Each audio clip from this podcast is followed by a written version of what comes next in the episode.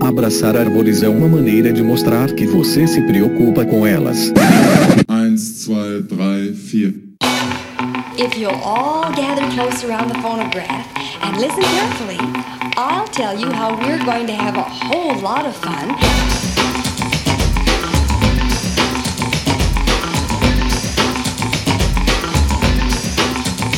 Howdy! Aqui é Fernando Lima e este é o Desabraçando Árvores, um bate-papo sem firula sobre ecologia, conservação, a vida, o universo e tudo mais. E eu estou aqui direto de Atibaia e também de Atibaia está o meu padrinho lindo, ai, meu Melo!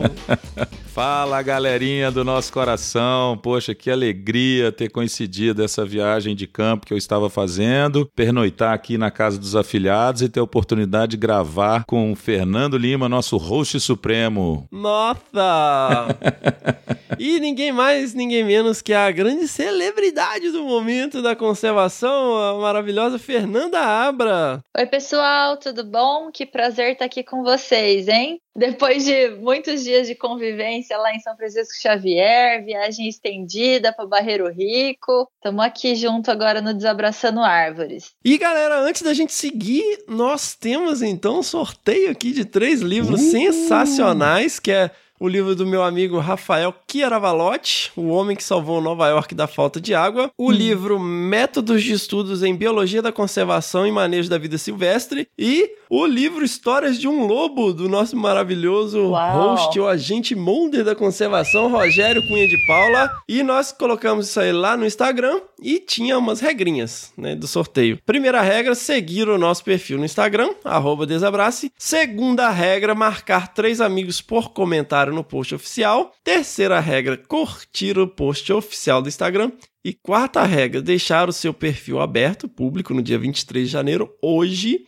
Aê! Quinta regra, que é a mais importante, se sorteado, provar que é ouvinte raiz, mandando um e-mail no dia 26 de janeiro, quando será divulgado o vencedor no episódio 34. Caraca, velho, legal, agora eu legal. senti firmeza. Agora essa regra eu adicionei porque nos outros teve uma galera nada a ver que foi sorteada. Mas, cara, ó, se vocês conhecem a pessoa que for sorteada, avisem ele, porque o episódio fica online às quatro da manhã do domingo e ele tem até a meia-noite para mandar um e-mail. Daquele dia confirmando que de janeiro. o episódio. Muito bom. Beleza? Fechou. Vou fazer o sorteio aqui, hein? Bião tá aqui do meu lado, não me deixa mentir. Sou o, como é que chama lá, Fernando? Aquele cara que é o que fica garantindo a autenticidade, né, do sorteio. É. Tá aqui, tivemos 456 comentários, sortear número, hein? Ai, ai, ai. E não, isso aqui foi um comentário, ó. Tabata Cavalcante, kkk, tô brincando, hahaha, boa sorte, vocês duas. Não pode? Como é que. Não, ué, é, isso é um comentário, não é. Mar, não marcou três pessoas. Ah, verdade, verdade, ah. entendi. Sorry, ficou batendo Sorry. papo lá no sorteio.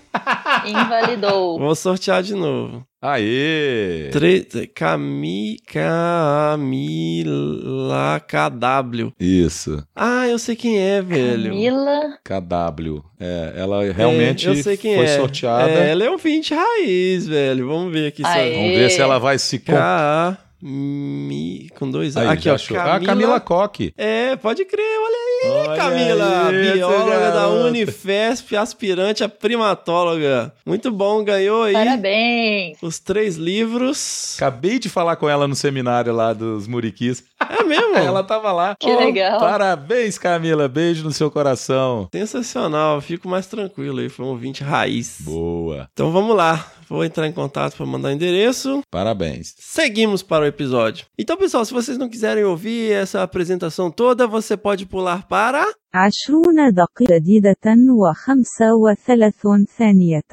Sensacional, galera! E estamos aqui então no episódio 34 do Desabraçando, uma leitura de e-mails, perguntas e respostas aí, trocando ideia com os nossos ouvintes maravilhosos que fazem isso aqui acontecer. E seguimos. Sigam lá a gente nas nossas redes sociais, lá no Facebook, Desabraçando Árvores Podcast, no Instagram, que é onde a gente interage mais com os nossos ouvintes, que é o arroba Desabrace, e também no Twitter, arroba Desabrace. Os Mac users aí, iPhone users, iPad users, entra lá no iTunes, deixa cinco estrelinhas pra gente, faz uma avaliação, nem que seja uma palavra, sensacional, e aí você já está ajudando a gente a crescer na podosfera. E eu queria citar aqui também outros podcasts legais que a gente está acompanhando, que é o Ensinecast, lá do nosso amigo James Leal, e o podcast Morcegando, um podcast muito legal aí, falando né, de ecologia, falando informações super legais sobre morcegos e muita coisa bacana, super importante que a gente precisa saber sobre esses bichinhos que sofrem tanto preconceito aí uma iniciativa sensacional da nossa amiga Érica Munhoz. É, lembrando também que nós temos um grupinho lá no WhatsApp, um grupinho bem interativo, o pessoal interage bastante, tem uma mediação boa, então não se preocupe que não tem asneira, não tem besteira e não tem bom dia grupo. Entrem lá e acompanhem essas discussões super legais que estão acontecendo e entrem em contato direto também com alguns dos nossos hosts.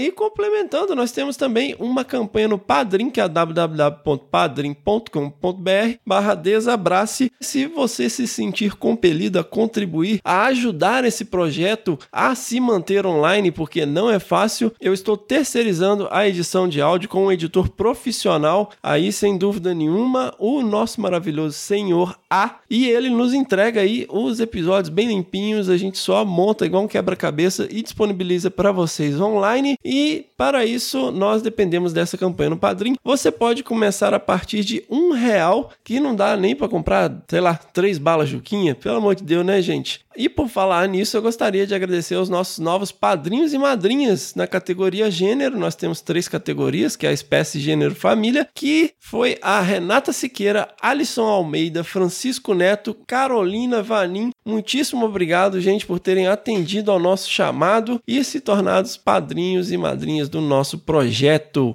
Lembrando aí que nós temos e-mail de contato com os nossos ouvintes. Se vocês tiverem aí críticas construtivas, temas que você gostaria que nós discutíssemos, mande aí a sua pedrada para o primeirapedra@desabrace.com.br e seguimos. That was fun. Let's do it again.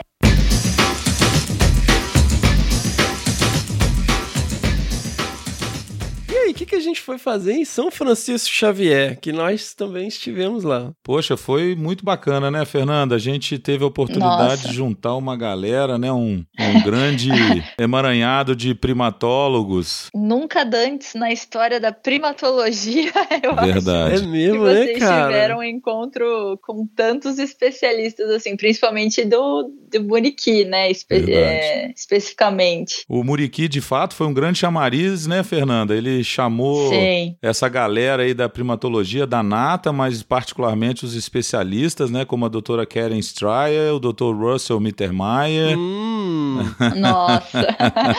Gente, nossa surreal, senhora, né? Foi surreal, muito legal. E fora, né, os pesquisadores aqui que atuam mais em São Paulo, é, Taleb, o pessoal de Minas, né, É, Bião, Exato. é, ICMBio presente, Funda- Leandro Nossa, Jerusalinski, meu grande Leandro amigo. Jerusalinski, Sérgio Fundação Mendes. Florestal, É mesmo, Sérgio Lucena Mendes. é, Sérgio Piscinati, Mendes. velho. Como esquecer de falar Gente. Piscinati, pô? Pô, é tanta calma, é gente, tanta né, velho? gente. A gente não anotou. Nossa, Alcides Piscinati, diretor do Centro de Primatologia do Rio de Janeiro. Pô, nata da Sim. primatologia. Sensacional. E o que que essa galera toda foi fazer lá, afinal, velho? Como é que é o nome do evento? É o simpósio sobre muriquis de São Francisco Sim, Xavier. De São Sobre Não, Francisco peraí. muriquis e outros Ah, primatas. é isso. Então vamos lá. É. São Francisco Xavier, para quem não sabe, é distrito do município de São José dos Campos, é aqui muito próximo da capital do estado de São Paulo. É o paraíso aqui da região, né? Ainda tem grandes fragmentos de floresta da Mata Atlântica. É uma cidade paz para descanso, contemplação da natureza. E eles são agraciados por ainda ter, dizem os especialistas, uma população saudável, né, de muriqui e outras espécies. Verdade. Então, acho que vocês concordam que esse evento foi assim uma oportunidade ímpar de ter trazido tanta gente boa para discutir aí um planejamento de, de, conservação da espécie e oportunidade de, de turismo, né, para observação do muriqui Uhum. é, e etc. O que eu acho que é uma excelente proposta. Sensacional. Poxa, cara, a, a Fernanda fala melhor do que nós tudo junto, né? Eu estou impressionado. Isso é que eu chamo de assimilação instantânea. Pô, a gente podia, você podia se tornar host permanente aqui do nosso grupo. Ah, Ó, gostei do convite, hein? Senti firmeza, hein, Fernanda? O que, que você acha? eu aceito, porque eu amo. Opa! Uai, não, falando sério, eu vou, vou Então já aí. pode ficar em stand-by, né, Fernanda? Leitura de e-mail, Fernanda É. Abra. Muito bom. Fico à disposição. Bacana. Sensacional. Pois é, cara. E, e aí foi organizado esse evento, né, Bião? Quem que organizou mesmo? O Alberto Queiroz. Olha aí, grande Alberto, muitíssimo obrigado pelo convite. E ele também disponibilizou uma casinha lá pra nós ficar lá no da Serra. Pô, brigadão. E a gente bateu um papo, né, Bião? Foi no final do evento, a gente conseguiu fazer uma roda de conversa. Nosso host vai explicar melhor as pessoas que participaram. Foi, na verdade, uma síntese do evento, né, que contou com essas figuras ilustres aí que a gente comentou, com vários Sim. profissionais, né, todos eles falando sobre Muriqui especificamente, mas o Leandro Jerusalinski, né, o nosso coordenador do Centro Nacional de Pesquisa e Conservação dos Primatas Brasileiros, né, o famoso CPB do ICMBio, fez um apanhado geral também das outras espécies de primatas, né, não só que ocorrem em São Francisco Xavier, nesse distrito que a Fernanda acabou de comentar, né, da importância dele, mas também comentou sobre as ameaças que estão rondando aí os, os nossos primatas no Brasil. Não sei se vocês estão acompanhando os noticiários, mas Santa Catarina já tiveram morte né, confirmada de dezenas de primatas essa semana, né? Enquanto a gente estava lá tentando Uau. discutir sobre os muriquis do sul em São Francisco, os primatas do sul do Brasil ainda estão sendo impactados, né, pela febre amarela. Ou seja, puxa o cobertor para cobrir a cabeça, descobre o pé, mas o que importa nessa história Uhum. toda é que iniciativas como essa, que agregam tantas pessoas e tantos interesses em prol de uma causa, nos fazem manter, né, o otimismo sempre em alta, né? Então foi muito, muito Uhum. legal. Foi muito legal. E não, assim, só falando rapidamente, o que eu achei o maior ganho, assim, do evento foi ter reunido mesmo o poder é, municipal, estadual, federal, tinha a presença de dois especialistas internacionais. Gente, o Russell Mittenmeier, pelo amor de Deus, né? Quem não conhece a figura? É, Nossa, quem não que conhece, pelo prazer, amor de né? Deus, né? Vai no Google aí, Russell Mittermeier. Corre! corre no Google. Não se sinta excluído. Não, e fora isso, né, diversos órgãos ali presentes, principalmente a Fundação Florestal, que tem a APA, Uhum. A APA da Mantiqueira, a APA de São Francisco Xavier, né? E a comunidade, vários proprietários de terra, que esse é, o- é a coisa linda de São Francisco Xavier. Apesar Sim. de não ter uma unidade de conservação, proteção integral, que inclusive caberia, mas vários proprietários fizeram das suas propriedades RPPNs, que é uma categoria, né, de unidade de O que, conservação, que é a título RPPN, Fernanda Abra? Tia, a Fernanda vai te explicar aqui agora, tá? reserva particular do patrimônio natural. Oh. Então, eu tenho uma super propriedade, imagina só. Você e tem? Muito... Não, não. Ela tá exemplificando, pô. quem, quem sabe um dia, né? Eu Tem uma concordo. super propriedade maravilhosa, um fragmento florestal riquíssimo, cheia de muriqui. E aí eu, eu quero que isso nunca mais seja mexido. Então eu faço todo. Tem diversos estudos, né? Uhum. Principalmente a Fundação Florestal aqui do Estado de São Paulo tem um termo de referência, né? Dos estudos que devem ser feitos. Você delimita o, o terreno que você vai transformar em- nessa reserva. E ela nunca mais poderá ser vendida, mexida, desmatada. É a título perpétuo, né? Você Exato. morre, os herdeiros, eles ficam com aquela terra, né? Eles brigam pelo resto da propriedade, né? A RPPN não pode mexer. Exatamente. Não, e isso é maravilhoso, Fernanda, porque assim, é, imagina só, você tem uma unidade de conservação de proteção integral, um parque estadual, mas se o entorno não for saudável, né, qual que é a garantia de conservação daquela área? Então, o incentivo para esses proprietários de terra fazerem as suas RPPNs é um excelente negócio para entorno de unidade de conservação, em locais que não existe uma unidade de conservação de proteção integral. Uhum. Nossa, eu acho um, um negocião, assim, né? Eu Excelente. Acho incrível. E em São Francisco Xavier a gente tem muito disso, né? Legal, sensacional. E, Sim. Bião, voltando, a gente bateu esse papo aí, né, com o José Pedro de Oliveira Costa. Ele foi secretário de Meio Ambiente do Estado de São Paulo. Ele foi secretário nacional de Biodiversidade e Floresta do Ministério do Meio Ambiente, professor aposentado da USP. E no final a gente chamou ele para bater um papo sobre a importância do evento e também o Alberto, né? Isso aí, o pe- o pessoal vai ouvir um pouquinho dessa rodada de conversa agora, né? E vocês vão ter noção da importância do evento e, claro, né, pegar um pouquinho do que, que foi esse movimento, sabe? Eu acho que a Fernanda já comentou, a gente está falando das pessoas, mas tiveram autoridades, né, políticos, deputado estadual, federal, o diretor de área do ICMBio, né? Quer dizer, a gente teve exatamente isso, né? Essa congregação legislativo, executivo com a academia, com os órgãos de comando. Então, assim, foi um, um pontapé essencial que a Prefeitura de São José dos Campos, através dos seus secretários, e claro, na figura do Alberto, que a gente já está aqui, né, homenageando e agradecendo, né? Alberto Queiroz é um assessor da Secretaria eh, Municipal de São José dos Campos, e ele foi essa, essa figura que deu o pontapé, né, para que a gente tivesse, então, ah, o convite às pessoas. E na hora que foi agregando nessas autoridades, o evento se tornou num evento nacional. Bota aí, senhora, esse bate-papo que a gente teve com essas figuras ilustres aqui do estado de São Paulo. Muraki monkey, Brachyteles arachnoides. Então, pessoal, como nós falamos, nós estamos aqui no final do seminário sobre muriquis e outros primatas de São Francisco Xavier. E nós vamos tocar uma ideia agora com duas pessoas extremamente importantes, os responsáveis aqui pelo evento. Alberto, por que que eh, foram reunidos todos esses pesquisadores aqui em São Francisco Xavier para falar aqui nesse evento? É uma boa pergunta. Isso aconteceu de maneira não tão programada assim, veio de um contato inicial com a Karen Stryer, e mas o objetivo era fazer alguma coisa porque há 20 anos não é feito nenhum estudo sobre os muriquis daqui, nós sabemos qual a condição em que eles vivem, quantos são, ou seja, não temos nenhum dado a não ser a visualização dos guias. E nós entendemos que São José dos Campos, sendo um dos principais municípios do país, tinha que dar um exemplo e não podia deixar as coisas como estavam. Bion, você que é o, a autoridade que ama os muriquis, o que, que isso traz para a conservação dos bichos? Eu acho que a gente deu um pontapé inicial, né, como o Alberto comentou, importante porque era sabido, né, pela comunidade científica que e os especialistas de muriquis que aqui tinha uma população, aparentemente, à medida que os vídeos de leigos foram chegando para nós, e o Alberto nos mostrou o quanto que a gente tinha disso disponível, a gente foi percebendo que a população, além de ser importante, poderia ser saudável, mas não tinha dado nenhum, né? E o Alberto, sensível à questão, né, com a prefeitura,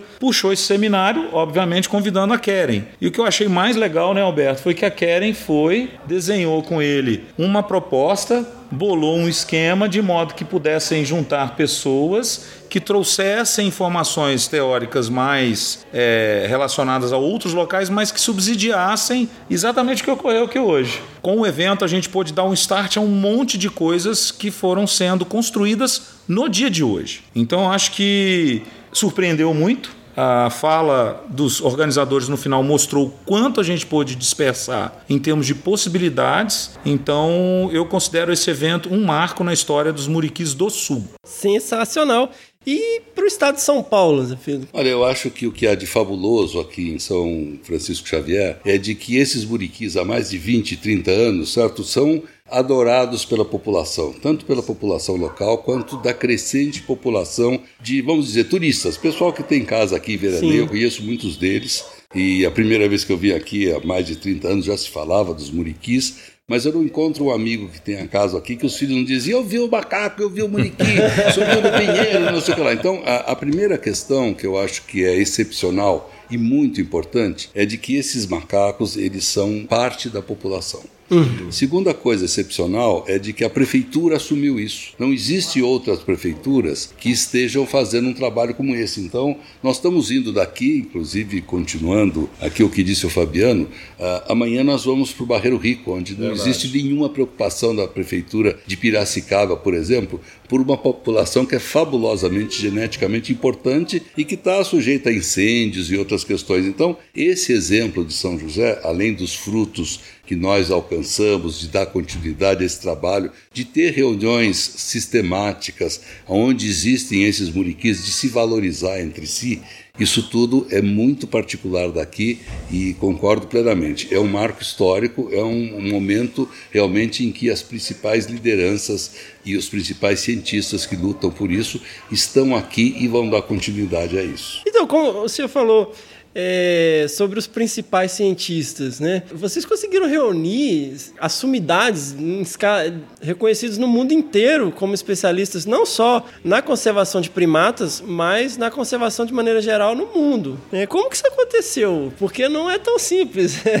Dizem que chegavam, apresentavam um candidato a ser general para Napoleão, ele dizia, mas o cara tem sorte porque não basta ser competente. Eu acho que nós tivemos sorte aqui. Aconteceu, algumas circunstâncias se juntaram que não estavam na nossa previsão, não estavam no planejamento e colaboraram para que a coisa acontecesse dessa maneira. É claro, nós trabalhamos, nós nos pusemos à disposição. Tenho certeza que a Karen Stry percebeu, assim, assim como ela respondia rápido, eu respondia rápido. Ela citava alguma coisa, eu lia o material, dava feedback. Eu ia buscar apoio na prefeitura, Manara respondia. Então, uhum. dentro, Manara é o secretário de, de meio ambiente, né? Mas houve um tanto de sorte. E a entrada do Mittermeier não era prevista, tanto que o primeiro cartaz não te trazia o nome do Mittermeier. Uhum. O que aconteceu? A Karen falou para ele avisar o Zé Pedro, os amigos aqui, que ia ter o evento. E aí ele falou para ela: Não, pensando bem, eu vou.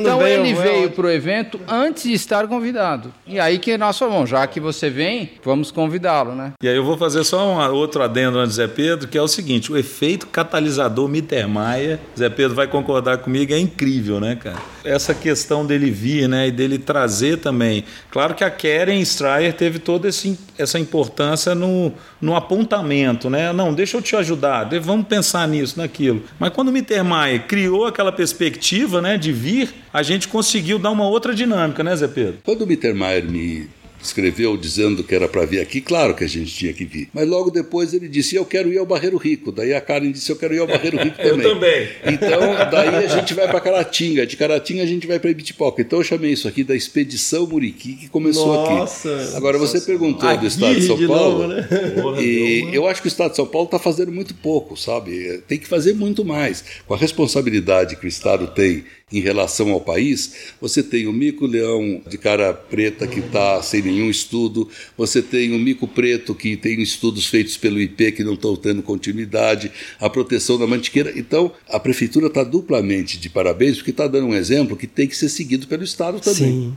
Em relação a isso, é interessante porque nós começamos a estudar aqui o conceito de diplomacia das cidades ou paradiplomacia, que como você mesmo citou outro dia, Zé Pedro, o Montoro já falava que as coisas acontecem na cidade, né? Mas enquanto antes nós tínhamos a necessidade dos entes estaduais e principalmente dos entes federais para poder entrar em redes internacionais, hoje com a internet e a comunicação, a cidade ah, tem condições de entrar nessas redes e assumir um protagonismo Sem dúvida. como antes ela não tinha. Então, São José dos Campos tem essa perspectiva. O isolamento geográfico foi quebrado. Você, né? É, não é só aquele negócio de cidade irmã. É sim, eu entro na, em rede de clima, sim, eu entro em rede de tecnologia, eu entro em rede de mobilidade, né? E ajudo a trazer essas pautas para frente, mesmo que em termos de nação elas não estejam sendo empurradas. Hoje existe, existe E o Zé Pedro fez, chamou a atenção disso que eu acho importante sempre frisar, né?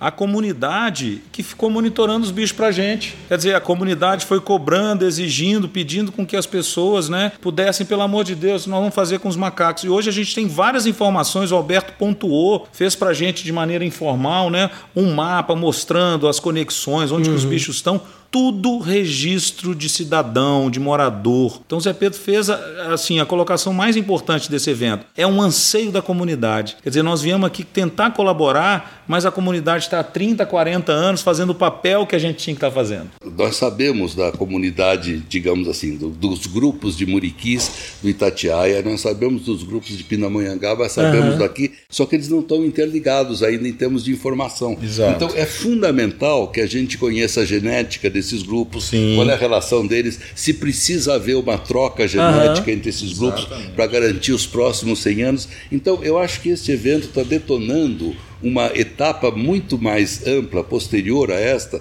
em que a, ah, realmente toda a mantiqueira tem que ser vista no seu conjunto. Os corredores a serem Sim. criados, como a Karen falou, para que a gente possa realmente agora falar o seguinte: tem os muriquis, eles estão estudados, eles estão protegidos, eles estão defendidos e eles estão garantidos. Então é, é isso que a gente precisa alcançar. Eu acho que para pontuar aqui uma questão importante para os nossos ouvintes entenderem é o seguinte: é, o Zé Pedro também chamou atenção disso. O, o, os muriquis de Barreiro Rico. Por que é importante você ter uma população, eventualmente você perder essa população? Cara, nós estamos falando de 1.500, 2.000 indivíduos na natureza. É. Qualquer população com uma genética, como o Zé Pedro chamou atenção específica, ela é importante para o contexto da conservação da espécie. E aí entra essas observações que ele falou de conhecimento, mas de desenho também dessas populações no sentido de o que, que elas possuem de variabilidade genética e como a gente pode fazer um manejo futuro para salvar a espécie para daqui a 100 anos. Sensacional. E amanhã vai ver Muriquim, todo mundo? Bora! Bora! Nós temos que lembrar também que aqui apareceu o drone que o Fabiano nos ah, trouxe. Ah, que eu acho que é um instrumento que nós o não drone tínhamos. Aqui. A gente sabia o que Primeiro era um drone. episódio, hein? É, Mas o, o, Fabiano nos mostrou um drone, certo? Que trabalha através de calor, de infravermelho e tal. E que é. realmente está colocando agora um nível de tecnologia Perfeito. que deixou todo mundo entusiasmado. Estamos bem empolgados. Foi. Pô, ainda, ainda falou lá do aniversário de casamento. Eita, Só acabou a apresentação com a chorando. Ai, ai, mas merecido, né? Nada como uma vida, como eu coloquei, né? Pessoal bem definida para você ter sucesso na vida profissional. Sensacional. Poxa, eu agradeço demais, Alberto. Eu agradeço demais, Pedro, pela oportunidade, né? Não estou agradecendo o Fabiano, que o Fabiano é, é host também do podcast. Tamo junto. Muraki Monkey. Brachyteles arachnoides. That was fun. Let's do it again.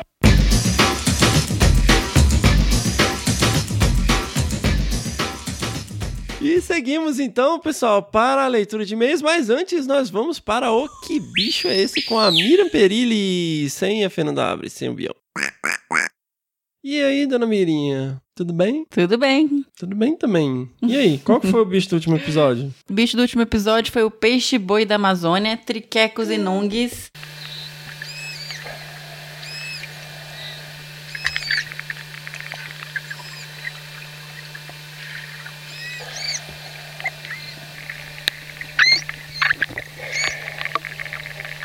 A gente deu uma dica que foi o barulhinho de água, né, Fê? Era só prestar mais atenção ali no áudio que você ouvia aqueles barulhinhos típicos aquáticos que dava para reduzir bastante as possibilidades, né, de espécies que poderiam ser. Vamos rodar o bicho do próximo episódio? Toca aí. Piriri, piriri, pupu.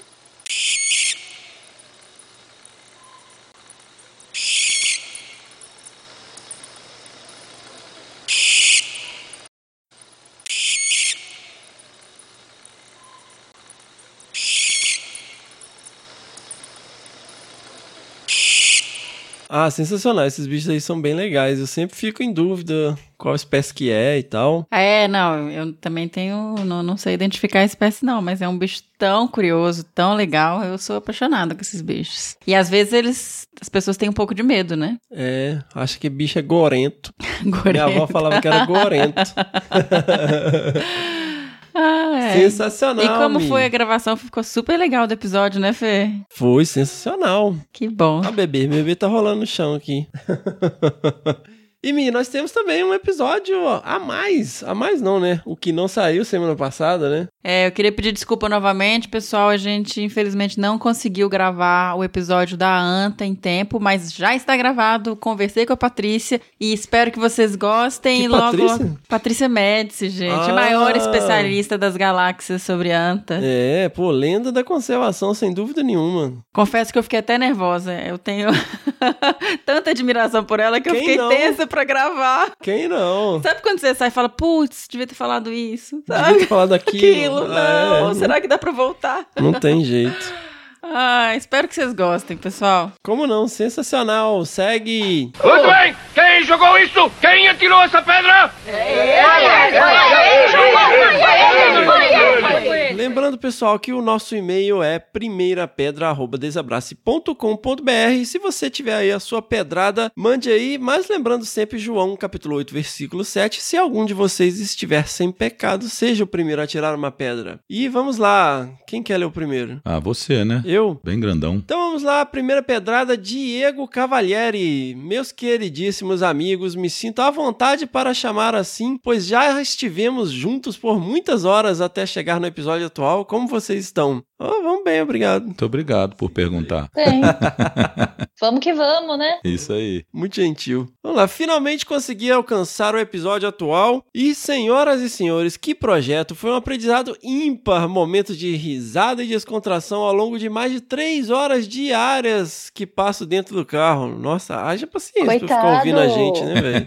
Gostou mesmo. É. Meu nome é Diego, biólogo paulistano, mas atualmente moro na Bahia, atuo no setor privado com resgate de fauna e me identifico bastante com tantos causos que eu vi e gostaria de compartilhar também esses breves perrengues que passei. Na graduação, trabalhei de forma voluntária no MUSUSP, Museu de Zoologia da USP, e durante quatro anos trabalhando de segunda a sexta, manhã e tarde no museu e indo para a faculdade no período noturno, precisei virar herói nas horas vagas para conseguir me sustentar. E quando digo herói, é literalmente. Aos finais de semana, interpretava heróis, Batman, Capitão América, Thor e até alguns personagens mais ilustres, como Darth Vader. Em festinhas infantis, me identifiquei com o Rogério Gente. quando disse que trabalhou em novelas. Ha, ha, ha. Gente, o cara é um artista. Eu Cara, adorei isso. que loucura. Pô, eu, assim, eu sempre fico curioso. Vocês já repararam que é, lugar que vende carro, eles colocam Super-heróis. e um monte de balão? Eu não entendo por quê. Porque criança não, criança não compra carro, velho. Ah, mas é, vai saber as, as mensagens subliminares, né, Fernando?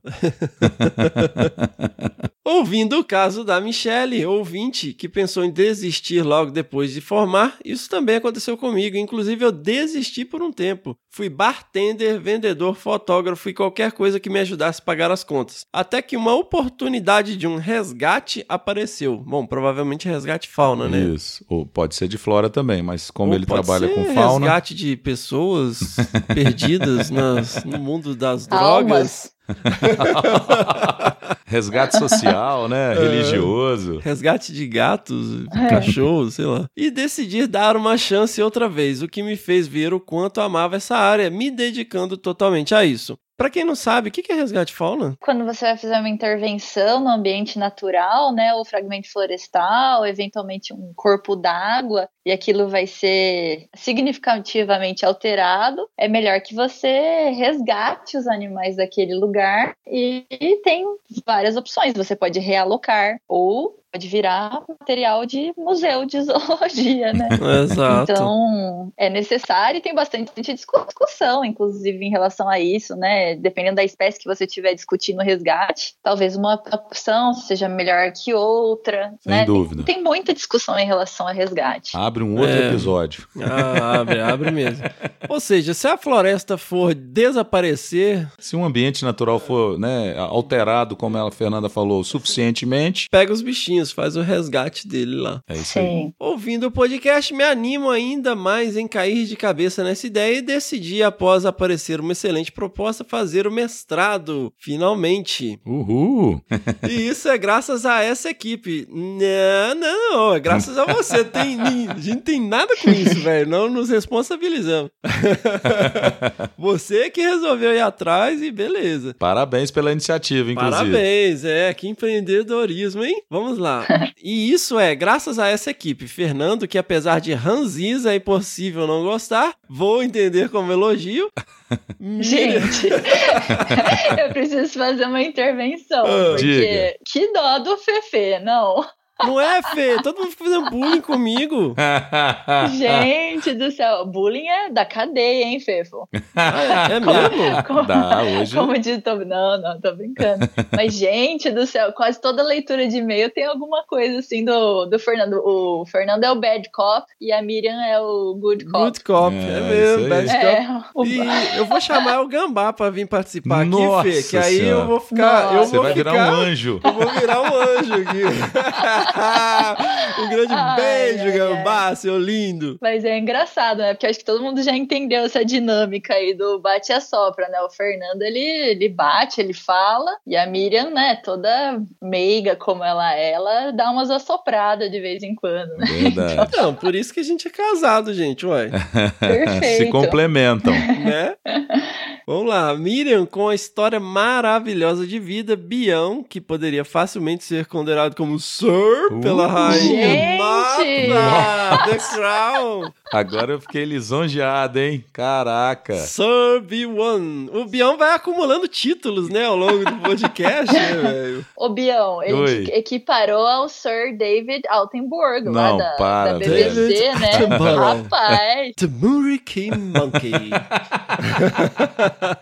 Quem dera, né, É. Fernanda? Mas tá bom, eu Uau. agradeço o carinho, né? Isso é que importa. E Rogério, com uma história que em alguns pontos convergia com algumas coisas que aconteceram comigo, mostrando que isso é normal e o segredo é tocar o barco. Isso sem contar os convidados que já fazem um grupo grande demais para citar aqui, sem dúvida alguma. E agora uma pergunta. Tenho investido bastante tempo em divulgar um pouco de informação em minhas redes sociais, visto que amo fotografia e tenho oportunidade de ver animais que nem todos têm acesso quase que diariamente. Parabéns, eu acho isso sensacional. Acho que todo mundo, de alguma maneira, puder divulgar o seu trabalho, sua informação, seja através de fotografia, seja falando merda num podcast, ou um perfil no Instagram, ou conversando com a sua vizinha, explicando seu trabalho pra sua tia, é válido, cara. A gente É isso precisa aí. fazer isso, né? Contudo, tenho percebido um padrão. Não importa o quão me dedico para tirar boas fotos impactantes, coloridas, de momentos difíceis de serem capturados, elas dificilmente causam tanto impacto quando quando tiro uma foto com um bicho na mão, por exemplo. Apesar de não gostar de fotos assim, elas são as que atingem as pessoas que não são naturalmente do nosso nicho. A questão é, será que apresentadores, esses que geralmente os biólogos normalmente criticam, não são responsáveis por atingir um público que dificilmente atingiríamos, trazendo, mesmo que de forma rasa, um início de uma consciência ambiental? O estresse de um indivíduo não pode ser justificado para desmistificação daquele episódio, Daquela daquela, espécie. daquela espécie ou grupo. Cara, é, eu concordo com o que ele tá falando. Lembrando, cara, de uma ocasião, faz aquele barulhinho de memória. uma vez que eu tava lá na Serra do Brigadeiro, eu tava na graduação ainda com o saudoso Renato Feio. Nossa, grande abraço, feio. Espero que você possa nos ouvir um dia. É, grande herpetólogo aí. E ele tava com o filho dele. E a gente encontrou uma orquídea. E a orquídea, quando ela é fecundada, né? Ela forma um casulinho lá. Eu É um, é chama um- aquilo. É como se fosse o frutinho dela com as sementes, né? cheio Só que é um fruto seco. Isso, isso. E o filho do Renato, ah, o que, que é isso, pai? Não sei o quê. E pegou, arrancou da orquídea. E não tava maduro ainda. E eu fiquei assim, nossa, não pode pegar e tal, né? Ó, orquídea e tal, não sei o quê. E aí o Renato virou assim, ah, um só pode, né? Vai aí. Então eu fiquei assim, bom, se todo mundo resolvesse tirar pra ver, ia ser foda, né? problema, ia é. ser uma extração. Mas ali naquele momento, o que aconteceu? Ele tava, ele pegou aquilo e explicou todo o processo, De né? fecundação, de talvez, né? Da planta. fecundação, do porquê que aquilo ali servia e tal, não sei o quê. Ou seja, ele tava mostrando ali, explicando pro filho dele, e aquilo ali provavelmente serviu de aprendizado, né? Então não era um negócio assim zoado, só de sair metendo o pé no negócio. E eu fiquei pensando muito nisso depois, que às vezes esse radicalismo, sabe, de não poder pôr a mão em nada, cria um distanciamento. E da mesma forma, cara, as crianças não sabem de onde a comida vem, cara. Sabe, É. você vê um bife no, no- numa bandeja de isopor que não tem nenhuma associação que aquilo ali foi um ser vivo que tava no pasto em algum momento. Só que eu acho que tudo tem o caminho do meio, né, cara? Porque, pô, você- outro dia eu vi um vídeo de um cara com uma cascavel rolando no chão, com a cascavel beijando, não sei o quê. Obviamente, cara, É. aquele cara tacou aquele bicho num- numa geladeira para ela baixar o Geladeira. metabolismo. O bicho não sabia nem o que Sim. estava acontecendo. Para quem não sabe, cobras elas são animais pecilotérmicos, diferente da gente, ou seja, a temperatura do, do ambiente regula a temperatura delas, né? Então, quando tá muito frio, elas ficam completamente letárgicas. Então, se você coloca, não é para fazer, tá, gente? Mas assim, se você baixa muito a temperatura do ambiente, a cobra fica bem letárgica. E o cara ficou lá, rolando no chão, fazendo um monte de palhaçada, porque você, meu irmão, é um palhaço de estar fazendo isso. É um desserviço. É né? um desserviço, cara. É um desserviço, é ridículo. Mas igual É, ele tá fora- colocando aqui. ah, Ô Fê, fora que tem uma outra estratégia, né? Eventualmente eles removem a, a presa, que é a que injeta a peçonha, né? Isso Nossa, é é. verdade. Então, geralmente, quem faz esse tipo de coisa, exato, presta um desserviço, porque se você vê uma cascavel no meio do mato, vai tentar botar a mão no bicho pra você ver o que, que, que É, acontece, cara. né? Então ele tá educando as pessoas a, a fazer o mesmo como se não houvesse o risco, Perigo, como né? se o animal Palhaço. é, não, não Beijando. tivesse as suas, amo, as suas defesas. Não, é, sem noção. Aquilo ali é o que você falou, é o outro extremo. É um palhaço, cara, querendo aparecer. É. E ele continua aqui, eu acho que até entra nesse coisa, ó. Digo isso pois acabei vendo isso na prática. Realizava conversas quase diárias com meus colegas responsáveis pela parte pesada da obra, motosserrista, foiceiro, operador de máquinas e afins, e sempre conversei com eles sobre a importância das serpentes e o porquê não matar esses animais, e percebia que isso dificilmente era assimilado até que encontramos uma jiboia de uns dois metros e tudo mudou. Realizei a mesma conversa, mas com o animal em mãos. Expliquei, abri a boca para mostrar os dentes, deixei que todos tocassem o animal e até mesmo tirar a foto. E esse dia foi o divisor de águas. A partir daí, quase todos os dias surgem perguntas, não só sobre serpentes, mas sobre mamíferos, aves, insetos, plantas, etc. Eles me mostram fotos de animais encontrados em suas casas e dizem que agora não matam mais esses bichos. Enfim, no balanço da história, um animal passou por muito mais estresse do que o habitual durante o processo de resgate, mas quantos animais deixaram de morrer por conta disso. Eu achei que tudo envolve uma relação de custo-benefício. Essa ideia do intocado só é válida quando a consciência ambiental já existe, do contrário, acaba criando um distanciamento do homem do campo com a fauna que o cerca. E creio que quebrar esse muro é nosso papel. Todos sabem as inúmeras lendas que ouvimos no campo: cobra preta que mama no peito da mãe e coloca cauda na boca da criança para não chorar, o lagarto preguiça, blá. o lagarto preguiça que se morder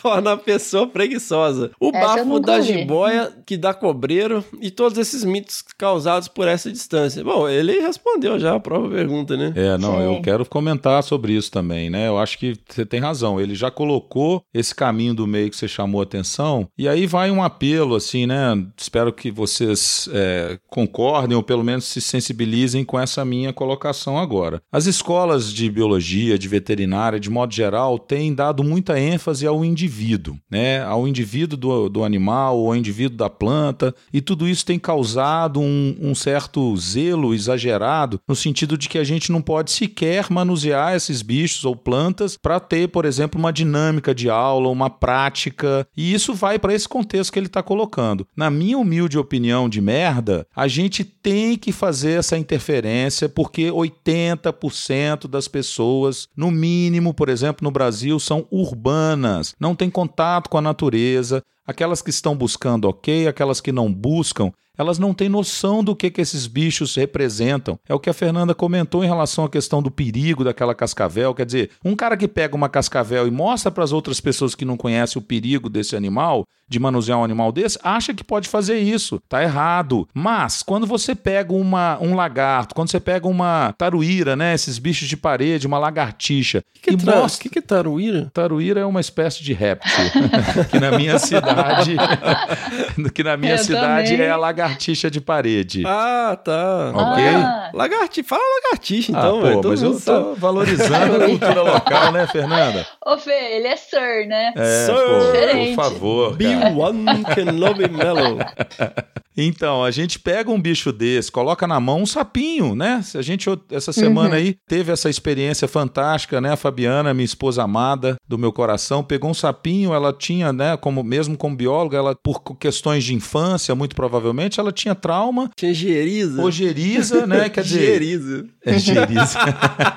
Pegou o animal na mão, a gente faz isso e mostra pra pessoa que aquele animal não vai Sim. te passar aquele cobreiro, não vai te passar aquela doença, as pessoas no mínimo aprendem a respeitar, Uhum. sabe? E eu acho Sim. que é esse o ponto. E a gente tá vindo com uma escola, hoje eu tô vendo meus alunos muito sensíveis a isso, em que você não pode interferir, que você não pode pegar, coitado do bicho, que não sei o quê. Quer dizer, o manejo de espécies tem se tornado um problema, sendo que ele é a solução técnica para a gente respeitar e conseguir tocar as pessoas. E aí vai só um detalhe: a Fernanda vai concordar em gênero, número e grau comigo. Milhares, milhões de indivíduos de fauna e flora são perdidos diariamente no Brasil. Pô, desmatamento, fogo, intervenção humana e atropelamento. E a gente discute que um animal não pode ser tocado para a gente fazer uma sensibilização ambiental, gente. Para com isso. Uhum. É uma frescura de um nível que está atrapalhando o aspecto técnico da conservação da biodiversidade no Brasil. E eu acho que a gente está dando um recado muito claro aos nossos ouvintes. Por favor, repercutem isso, tá? Porque a gente está precisando de gente séria, trabalhando no lugar certo, fazendo a coisa certa. Não enche o saco da gente que está fazendo manejo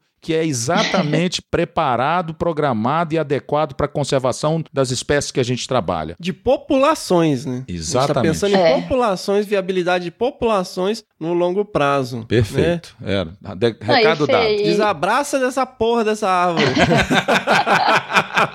E, Resumindo. Fê, Bião, eu acho que assim, o se- o segredo de tudo é bom senso. Perfeito. Então, meu, meio termo, é, é bom senso pra tudo, entendeu? E Uhum. assim, eu- o que eu achei muito interessante foi ah, quando a gente vai pra fora do Brasil fazer observação de fauna, ou ter Uhum. essas interações, a gente tem muita oportunidade de uma interação mais real, mais próxima, né, dos bichos. Aqui no Brasil eu tenho a sensação que assim, nada pode, tudo é proibido. Por Exato. exemplo, É. eu não, eu não sou a pessoa que vai muito, né, em, em zoológicos assim de fora, porque eu sempre, quando eu tenho oportunidade, eu quero, quero ver o bicho na natureza. E pago o que for pra ver o bicho no selvagem. Mas, enfim, a gente sempre acaba indo em algum zoológico. E eu achei incrível uma experiência no zoológico de Houston, no Uhum. Texas, Estados Unidos, que eles têm uma política assim. Uma das pessoas que era, fazia o manejo né, da fauna lá no zoológico falou: olha, aqui a gente acha o seguinte: quando você vê o bicho pela TV, é uma coisa, sensibiliza. Uhum. Quando você vê ao vivo, você sensibiliza mais e a carteira se abre um pouco mais. Quando você toca no. Quando, não, assim, mas falando de uma sim, forma sim. de contribuir, de você se envolver. Quando você toca no bicho, você ganha a pessoa, porque Sim. é uma experiência incrível. No zoológico de Houston, eu dei mamadeira de leite para um filhote de tigre. Eu alimentei as girafas, Uhum, óbvio, né, que tinha contenção física,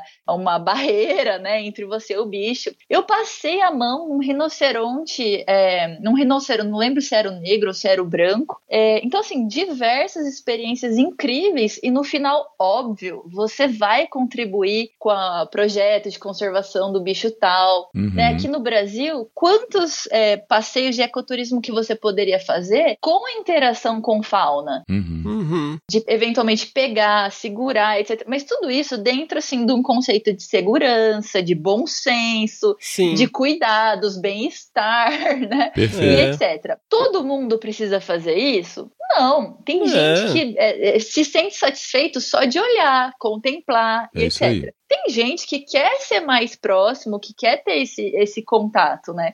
Então eu Uhum. acho que o Brasil ele ainda é muito conservador Demais. Nesse aspecto. E quando a gente vai para países que são mais desenvolvidos, inclusive, eles são muito mais abertos a esse tipo de experiência, né? Matou a Uhum. pau, Então-.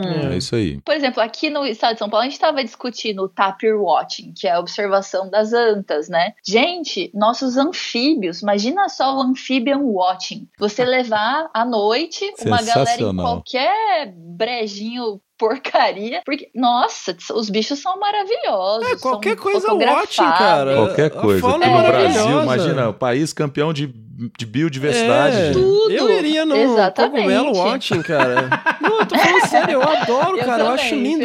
Cara, mas outro dia uma amiga minha é, postou uma foto de um cogumelo com bioluminescência. Bioluminescência. Cara, a- meu sonho de consumo é ver aquilo, bicho. Eu até perguntei pra ela, É. como, como que você achou? Você sabia que a espécie era essa? Aí ela, não. Eu vou na área, eu apago a lanterna e fico vendo se alguma coisa brilha. Eu falei, caralho, nunca pensei Uau. nisso, velho. né? Então, assim, a gente tem uma biodiversidade incrível, mas eu acho também, Fê, que tem a ver. É, o manejo é visto com mais naturalidade em países onde você tem caça é, controlada. Uhum. Então, assim, o pessoal vê de uma certa maneira como uma, um pragmatismo Sim. mais É um fácil recurso, o né? manejo de É. fauna. Exato. É, e Uhum. aí, cara, eu queria convidar essa galera que "Ih, não pode pôr a mão no bicho. Quero ver se você chegar num, num lugar que tem uma onça, ou se você participar de uma captura de onça, se você não vai bater foto com a raio da onça. ah, vai. Se for lá- Desafio feito. É, pô, quero ver, sei lá, no Numa IOP, captura, no é. Instituto Onça Pintada lá, que o Leandro tem uns animais que Não estão em ser- cativeiro, exato. que não vão ser soltos na natureza, mas que servem como embaixadores para a espécie. Quero ver se você não vai querer passar a mão na oncinha. Ah, me poupe, velho. É isso aí. Não, eu já ia até comentar isso, né? Um grande abraço, Leandro Silveira, Ana Giacomo, meus queridos do Instituto Onça Pintada. Converso isso com ele já há ma- há mais de uma década, né? Ele usa esses animais que não serão reintroduzidos, que não poderão voltar para a natureza, como embaixadores da causa. E ele hoje mobiliza uma multidão de seguidores, porque é isso que chama atenção. E eu É. concordo com esse aspecto, com toda a observação que a Fernanda acabou de falar, dos cuidados, dos prós e contras, mas é, eu tenho outros colegas que têm também perfis no Insta, exatamente como o Diego comentou aí, né? Na hora que ele pôs o animal na mão, ele conseguiu fazer com que as pessoas ao redor mudassem a sua visão sobre o bicho. Então, é, é- esse manuseio controlado, ele é essencial público leigo. Nós temos que Uhum. permitir, nós temos que incentivar. E aí ele comenta isso aqui, né? As pessoas que colocam bichos na mão, ainda que com todo cuidado, tendo todo a- o aspecto técnico respeitado, são as pessoas que têm mais seguidores. Às vezes o bicho chama mais atenção do que a pessoa em si. Sim. Isso é comum, ele Sim. comenta e eu concordo. E que seja assim. A gente precisa de pessoas que gostem da natureza, que gostem dos bichos. Então, por favor, galera, Exatamente. é, mais é, sensibilidade, mais senso técnico e menos é, chatice e mimimi. Vamos, vamos é, denunciar os caras que estão fazendo um negócio zoado, igual esse moleque aí, palhaço que a gente citou, da Cascavel. Você tá tentando compensar, obviamente, um micropênis, fazendo. Vamos denunciar essas pessoas, mas vamos, pô, bater palma pra quem tá fazendo isso de maneira séria, competente e profissional. E outra, cara, o cara fez isso no resgate de fauna. Os bichos não estão fu sendo fudidos ali, arrancando. Claro. Né? Pô, pera É o que ele falou, o benefício que ele fez para as outras jiboias, né? É, vamos lá. Então vamos lá. Parabéns, Diego. Posso dar uma dica? Ah, Hum. diga. Toda, não sei se é quarta ou quinta, no Butantã, aqui Ei. em São Paulo, tem o Mão na Cobra. Boa. Isso, um grande é beijo, muito Mandy, bacana. nossa ouvinte maravilhosa. Sim. Essa é faz parte do núcleo duro ali, ouvinte raiz, né, do É Desabraçando. muito legal. É, vamos lá. Mais uma vez queria parabenizar pelo maravilhoso projeto. É lindo e viciante. PS, acabei de dar aquela força no padrinho fazendo aquela divulgação bacana em minhas redes sociais. Aí, ó. Aê, Isso é um cara comprometido. Muito bom. Isso é que eu chamo de desabraçando que tá querendo virar raiz. Esse é um cara que desabraçou de uma árvore. ó. Parabéns, Diego. Obrigado aí pelo carinho e pelo apoio, viu? Adoramos seu e-mail. Suscitou muitas questões e discussões legais aí. That was fun. Let's do it again.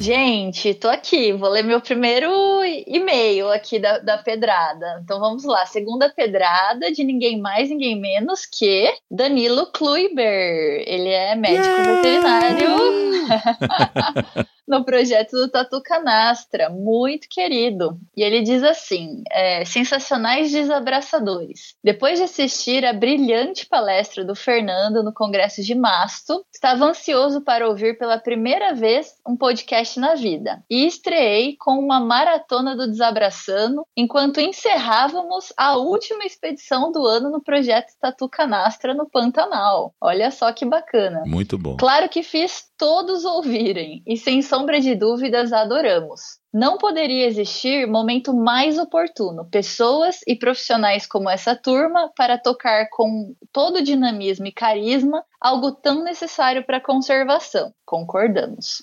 Extremamente motivante ouvir todos que participaram e suas histórias, bem como as pautas do programa. Vocês são demais pelos grandes trabalhos e projetos que têm se dedicado. Fernando, Miriam, Bião, entre parênteses, estamos ansiosos para sua visita ao projeto. Olha a E. Rogério. e, gente, deixa eu só fazer uma pausa, porque assim, eu acho que o bicho que eu mais quero ver no Brasil é o tatu canastra. O que, que é essa espécie? Não, incrível, assim. Espero ter a oportunidade esse ano também Nem me de fala. O bicho essa que eu mais quero ver é a Araçari Banana, velho. Ai, Fê, já te convidei. vai- Vem aqui pra, Nunca vi, pra velho. São Porra, Paulo. Viçosa, o te bicho era comunzão, cara. Eu nunca vi, velho. Nem, nem acredito que exista. Sério? É, não, Ó, Pô, o já cara. rodei pra todo lado, velho. Bicho Já é vi- lindo, cara. Já vi as é aves, todas as aves símbolo, assim. Mas é, eu acho o vi, mais bonito, Mas velho. esse bicho eu nunca vi. É, mas os dois são Não, muito mas não é bem questão de ser legais. bonito, eu acho feio, velho. Bicho amarelo. Mas eu queria ver. Vai pra Viçosa ou vem aqui pra trilha do Tucano, pô. Não é não, isso, mas eu não Fernando? quero ir nesses É. lugares que tem ceva, não, Fê. Ah, Ah. outro Igual- break. É, igual eu vi tudo, igual eu vi os outros. Eu vi o Araçari Banana em Intervales é, e vi mais em outro parque também. Mas assim, Tapiraí é um lugar divino pra ver o. Ah, Achei que você tinha visto esse no Cariri, bicho. nas nossas não, andanças. Tinha eu pra nem caramba acredito. lá. Eu acho que as pessoas usam drogas e vê esse Ah. bicho. Eu acho que era o tucano do bico preto, sei lá. O bicho é maneiro. Mas o tatu canastra, eu concordo com você, Meu Fernanda. Deus É surreal, né? O que, que é isso? Nunca vi também na Nossa, natureza. Maravilhoso. E teve uma nova série agora, o Hotel Armadillo, acho que é da BBC, Uhum. né? Narrado por Narrado David pelo Sir. David. The Giant Armadillo.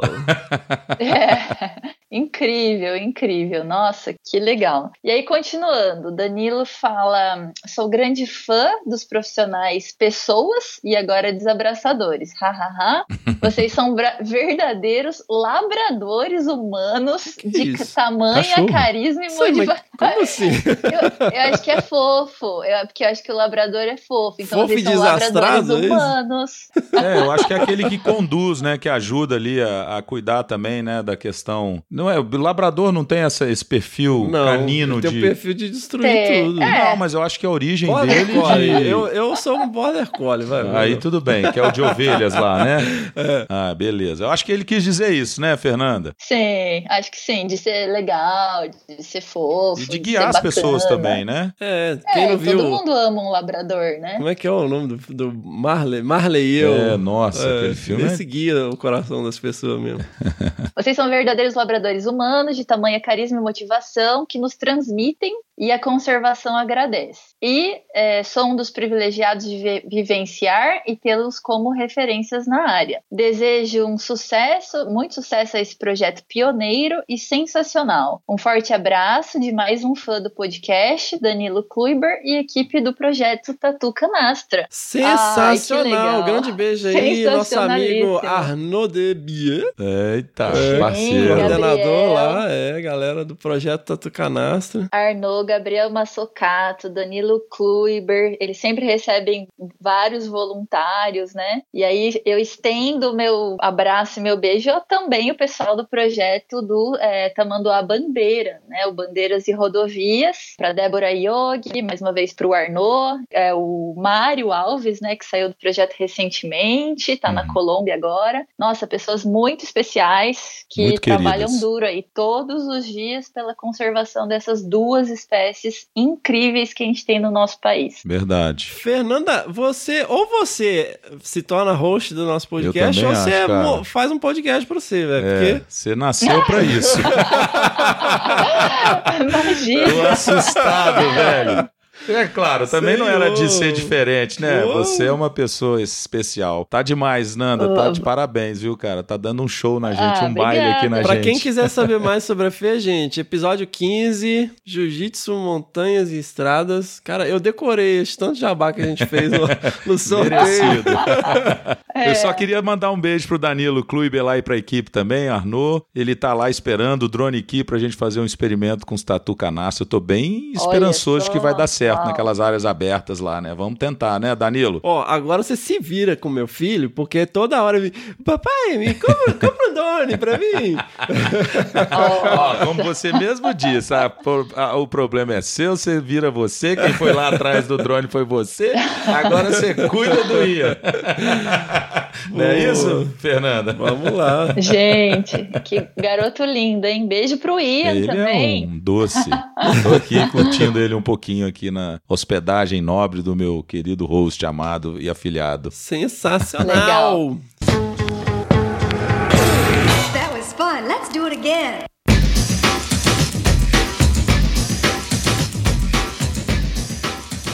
Seguimos então. Terceira pedrada, Marcos Pérez. Salve, meus caros. Meu nome é Marcos, sou biólogo de BH e conheci o podcast no início de 2019 por indicação de amigos ornitólogos e observadores de aves. Desde então, venho acompanhando este incrível trabalho de vocês. Obrigado por trazer conteúdo de tamanha qualidade. Bom, vamos ao motivo da minha mensagem. No episódio 30 sobre bichos feios, vocês citam o Peripatos acacioi, ou acho que é tripuí, né? O nome comum. É, sei lá. Peripatos também, pessoal. Eu tive chama. notícias sobre a existência do bicho de uma maneira um tanto quanto curiosa. Quando eu estava no primeiro período da graduação, em 2012, tive um sonho. Nesse sonho, eu estava na faculdade junto a alguns professores que conversavam sobre o bicho. Acordei com aquele nome estranho na minha cabeça e fui imediatamente pesquisar se realmente existia. Para minha surpresa, a minha pesquisa caiu diretamente no artigo da Wikipédia sobre peripatos. E até hoje esse sonho é um mistério para mim e mantenho o desejo de ir ao Tripuí e tentar ver ele de perto. Bom, oito Ra- anos rapaz. depois que você teve esse sonho, eu vou esclarecer ele para você. O cara vai para uma aula de zoologia, dorme, e o que o professor fala do peripatos e o cara vai virou premonição do negócio. Ah, cara, fala sério. Você sonhou com o nome científico do bicho? Aqui, ó. Acordei, é, blá blá blá. Tive um sonho. Nesse sonho, eu estava na faculdade junto a alguns professores que conversavam sobre o bicho. Não, meu amigo, você estava cochilando na sala de aula e os seus professores estavam realmente conversando sobre o bicho. Só que você estava lá e sonhou. E aí Ficou você no- acordou e falou. Senhor, descobri De- uma um espécie vu. sonhando. É. Ai, foi engraçado esse sonho. Não tem como jogar no bicho o peripatos? Pois é. Boa dica. Eu queria sonhar com o resultado da, da Mega Sena, velho. Aí eu vou fazer uma correção, velho. Aquela vez que a gente conversou no episódio 30, eu errei a categoria taxonômica. Nossa, cara, o Bião nem dormia Eu sofri por causa disso. com isso, né? Cara, O filo Senhor! onicófora, que é o filo específico que, con- né, que congrega espécies como o tripuí ou peripatos acacioi. Galera, perdão, professor de zoologia escorregou na banana, mas tá perdoado. Nossa senhora, cara, a gente recebeu um monte de Faz mensagens parte, e e-mails falando sobre esse absurdo. Cara, Mas valeu, já tá corrigido aí no ar, galera. meu Deus. Vamos lá. Enfim, é isso. Bom, espero que tenha esclarecido, né? Provavelmente, né, como tem oito anos, vai saber, né, o que, que você estava fazendo ah, antes de dormir aí pra você não lembrar que você estava dentro de sala. Enfim, é isso. Espero que um dia isso faça sentido. Ó, cara, não é possível, velho. Apesar de acreditar que não vai fazer, pelo amor. Vamos lá. Abraço, galera. Continue com esse excelente trabalho de divulgação e motivação para os profissionais e aspirantes da ecologia e biologia da conservação. Atenciosamente, Marcos Pérez. Cara, se ficar chateado com bullying, é simplesmente ignora a gente, né?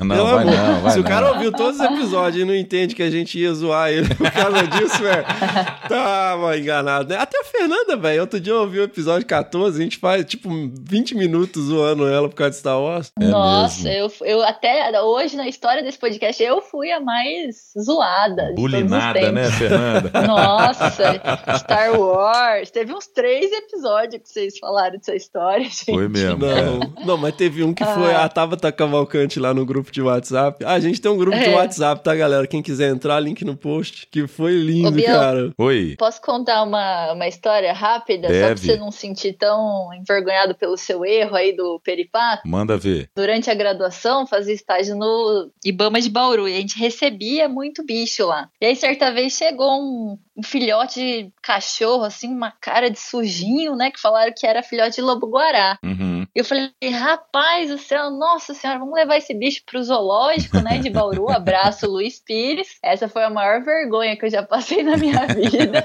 Nem sei se ele lembra dessa história. E nossa, peguei o carro, maior logística, né? Botei o bicho numa caixinha, toda preocupada, fui lá, entreguei, pedi urgência para receber. Cheguei lá, o tratador, é, então, não, leve isso aqui lá no, sei lá, no centro, é... centro de zoonose. centro de isso aqui é um cachorro, qualquer coisa, Vira né? lá. Nossa, e aí como é que você faz, né? Você vai ver a pessoa sempre, o pessoal do zoológico Tadinha. sabe que você deu um fora desse, né? Mas olha, se olhar um filhote de lobo-guará, aí o Rogério devia estar nesse episódio, né? É. Ele tem uma carinha assim de, né, de cachorrinho, mas era Claro. filhotão mesmo, né? Papi, É, puppy. todo Puppy. filhotinho E é ele, lindo. e ele é bem escuro, né? Quase negro o bicho, Nossa, né? Todo super. escuro, né? Exatamente. Mas aí no meu caso, Tá foi perdoado. essa escorregada aí. Quem Mas nunca? quem nunca? né? Bora lá? Ai, ai. Bora lá, avião. Partiu, quarta pedrada, Fernanda Machado. Olá, pessoal do Desabraçando. Primeiramente, gostaria de parabenizar o Fernando e a Miriam pela iniciativa do podcast. Desde que comecei a ouvir, mudei vários pontos de vista que tinha em relação à biologia da conservação e abriu minha mente para muitas outras coisas que nunca sequer passaram pela minha cabeça. Adoro acordar no domingo, baixar o episódio e já começar a ouvir. Nós também, Fernanda. E nós também agradecemos muito aos nossos hosts queridos, porque inclusive a gente estava comentando isso, além de todo o efeito, né, que tem surgido em relação ao podcast, a nossa oportunidade de conviver mais, né, meu afilhado? A gente Sim, tem senhor. a gente tem curtido bastante essas oportunidades que o Desabraçando tem nos proporcionado. Vamos lá. Estou me formando em biologia e sinto muita falta desse bate-papo com os professores, falando do mundo fora da faculdade. E o Desabraçando, ele traz uma luz para quem está saindo da graduação. Nas entrevistas, quando ouvimos pessoas que admiramos, contando suas trajetórias e os perrengues que já passaram, é inspirador e dá uma esperança em trabalhar com conservação e continuar na luta. Gostaria também de parabenizar o professor Fabiano Melo, esse que vos fala. Uh, Sir, professor, Sir doutor. Bill-Wan, rapaz. não estraga não, que eu já tô adorando o Bill-Wan. O Sir aí ficou demais, mas tá bom, né? Vindo de forma carinhosa, a gente aceita. Estive no seminário sobre muriquis em São Francisco Xavier e na palestra, quando ele mostrou as imagens com um drone aqui, foi de arrepiar. Sensacional! Obrigado, Fernanda. Realmente, né, a gente tava lá, Fernanda Abra, Fernando Lima, a gente naquele momento da primeira imagem do Muriqui do Sul, né, Fernanda, a gente tava super empolgado, eu tava assim, Sim. me sentindo, né, muito leve, imaginando que uma tecnologia Nossa. ainda que relativamente cara, né, não tão acessível como a gente gostaria, como ela pode revolucionar os estudos com a espécie, né? Com as espécies de muriquis, mas particularmente com os atelídeos, ou seja, a gente pode abrir aí um leque de opções de trabalho com fauna, né, particularmente animais arborícolas, e foi mesmo de arrepiar, né? Pode ter certeza disso, né? Posso fazer um break pra te dar uns confete, ô Biel? Opa! Gente, Vindo para de você. Você- ficar Vocês que estão ouvindo, Biel, na boa, assim, quantos anos você tem? Eu tô com 46 anos. 46 anos. Esse cara foi lá ver os muriqui do sul, primeira vez em São Francisco Xavier. Ele viu, assim, incontáveis muriquis, validou essa questão metodológica aí de fazer a, a observação, contagem, detecção, né, dos bichos usando o muriqui a câmera térmica. Exato. O Gambá tava com ele, eu não estava, tava o Leandro Jerusalinski e os dois. Uhum. E o Bião chorou. O Gambá falou que assim, ele não sabia o que ele fazia, que ele pulava, ele gritava, É um ele coração chorava. que anda esse. Esse aqui é foda. E depois ele foi encontrar a gente numa hamburgueria pra, né, pra gente Verdade. saber, né, o que tinha acontecido. E ele chorou de novo.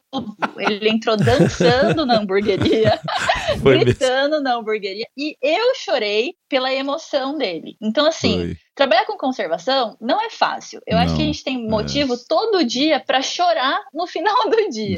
De E tristeza, o- né? Chora Não de é? frustração, né? Eu achei incrível na palestra do Russ Mittenmeier que ele falou assim: na conservação não tem vitória final. É. Só permanece quem é naturalmente otimista. Então, Bião, nossa, fazia tanto tempo que eu não me emocionava Que e bom, você Fernanda. me emocionou, porque assim, um profissional de 46 anos, tá aí há décadas, né, trabalhando com Sem isso, dúvida. e você está revolucionando esse, Esse método conceito, que a né? gente É. usa para fauna, esse conceito, fazendo bom uso da tecnologia, né? A gente Verdade. pode usar tanto para o bem quanto para o mal. Você está usando para o bem. E nossa, eu fiquei assim extasiada de ter visto a sua emoção, a tua felicidade, né? Obrigado. Todo mundo chorou na sua apresentação.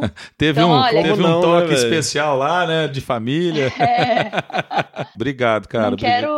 Não, não é. um, Assim, o que eu tô falando não é superficial, não é qualquer coisa, mas é, para quem não conhece o Bião pessoalmente, façam isso rápido, que vale muito a pena. Gracinha, Ele é obrigado. um cara legal, é um excelente marido, né? A forma como que ele trata. A Fabi fez homenagem para ela, foi aniversário de casamento deles. Foi mesmo. Eu tenho certeza que é um ótimo pai, né? As meninas também são maravilhosas, um excelente Decida. profissional. Excelente que quer professor, inovar. excelente padrinho.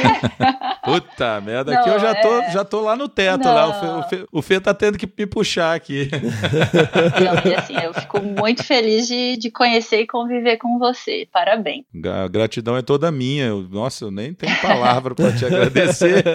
né? Acho que foi assim, né? Só chamando a atenção, eu tô até arrepiado aqui, né, Fernanda? Porque é genuíno esse sentimento meu mesmo, sabe? Sim. Todo mundo que me conhece sabe disso. E eu acho que uma das coisas mais legais que a gente está proporcionando com essa ideia, né? Que o Fernando nos congregou aqui com Desabraçando, é tocar as outras pessoas para que elas também façam a mesma coisa, para que elas se sintam Sim. motivadas e que elas consigam pensar, né? E aí você tem feito isso com a questão da tecnologia, que a gente possa pensar em alternativas que sejam úteis para a conservação da biodiversidade, né? E quando a gente coloca o coração na nossa fala, Uhum. eu acho que a gente toca as pessoas da área, Uhum. mas particularmente a gente sensibiliza e mobiliza o público leigo, né? E isso é muito legal porque a gente cria um turnover importante para a Sim. conservação. Todo mundo entra na história, Exatamente. se sente interessado, não é isso? E vai tentando É. nos ajudar. Ou seja, não tem vitória final, mas tem como a gente É, se emocionar, né? E a minha esperança é essa, né, Fernanda? A gente se emocionar todos os dias mais por alegria do que por tristeza.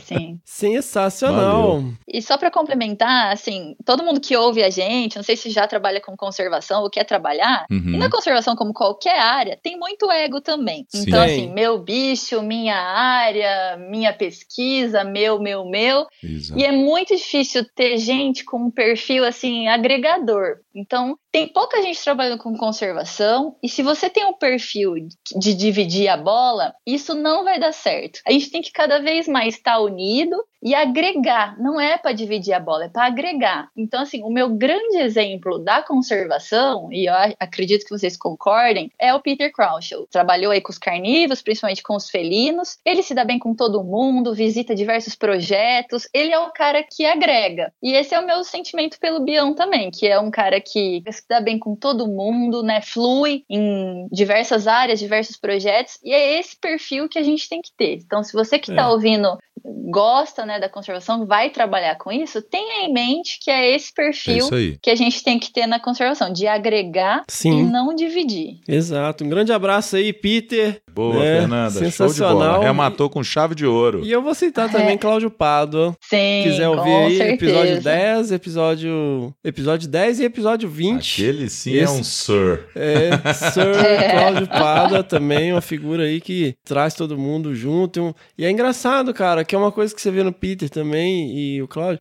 Eles adoram ter pessoas jovens ao redor deles, sabe? A Estão sempre, renovação, né? É, Sim. É. estão sempre abertos a ideias novas, cara. Não, sabe? Estão sempre abertos pra ouvir. Aí, o próprio Mintermaia, cara, eu sentei lá, é, é, dando spoiler aqui, eu Eita! gravei um episódio com o Mas você já postou foto. com stick, com Nossa, sticker, né? que cara, você mão, vê o né? cara e fala, ah, eu gostava de bicho e eu fui ver os bichos. Tipo, resumo da obra, sabe? Muito bom, velho. Cara, Não, é isso mesmo, Fê. A última coisa que a gente precisa, cara, é esse tipo de coisa, sabe? Ah, é o meu bicho aqui, só eu, sabe? Ainda mais que conservação, a gente discutiu isso muito no episódio 20. Conservação é multidisciplinar, cara. Não Exato. tem esse negócio, é o indivíduo conservacionista, cara. Programas de conservação envolve muita gente, envolve várias disciplinas, envolve profissões diferentes, envolve iniciativas atacando em várias frentes, né, pra gente conseguir mudar esse cenário É muito louco que a gente tá vivendo, esse Essa realidade futuro sofrível. distópico e louco, parece que a gente tá numa realidade virtual. Mas vamos Exatamente. mudar. A história mudar, é essa. porque se a gente tentando mudar. desistir, velho, quem que vai fazer? É. É. isso aí, galera. Fiquem ligados. Gratidão. Gratiluz. Ela é uma pessoa que fala Gratiluz. gratidão aí, ó. Fala aí da gratidão, meu. Eu? é, acaba de ler o e-mail. Ah, é. Vamos lá. Bom, gostaria de falar mais sobre a gratidão que sinto em ter conhecido Desabraçando, mas me faltam palavras. Obrigada, hosts, e que o podcast continue crescendo. Um grande desabraço em todos. Fernanda Machado. Sensacional. Para o podcast continuar crescendo, galera. Divulguem nas suas redes, divulguem lá no Facebook, no Twitter, no Instagram, divulguem nos seus grupos de WhatsApp, que é isso que faz a gente crescer, né? Não basta dar joinha, não. Compartilha, caralho. pá, pá. Está. That was fun. Let's do it again.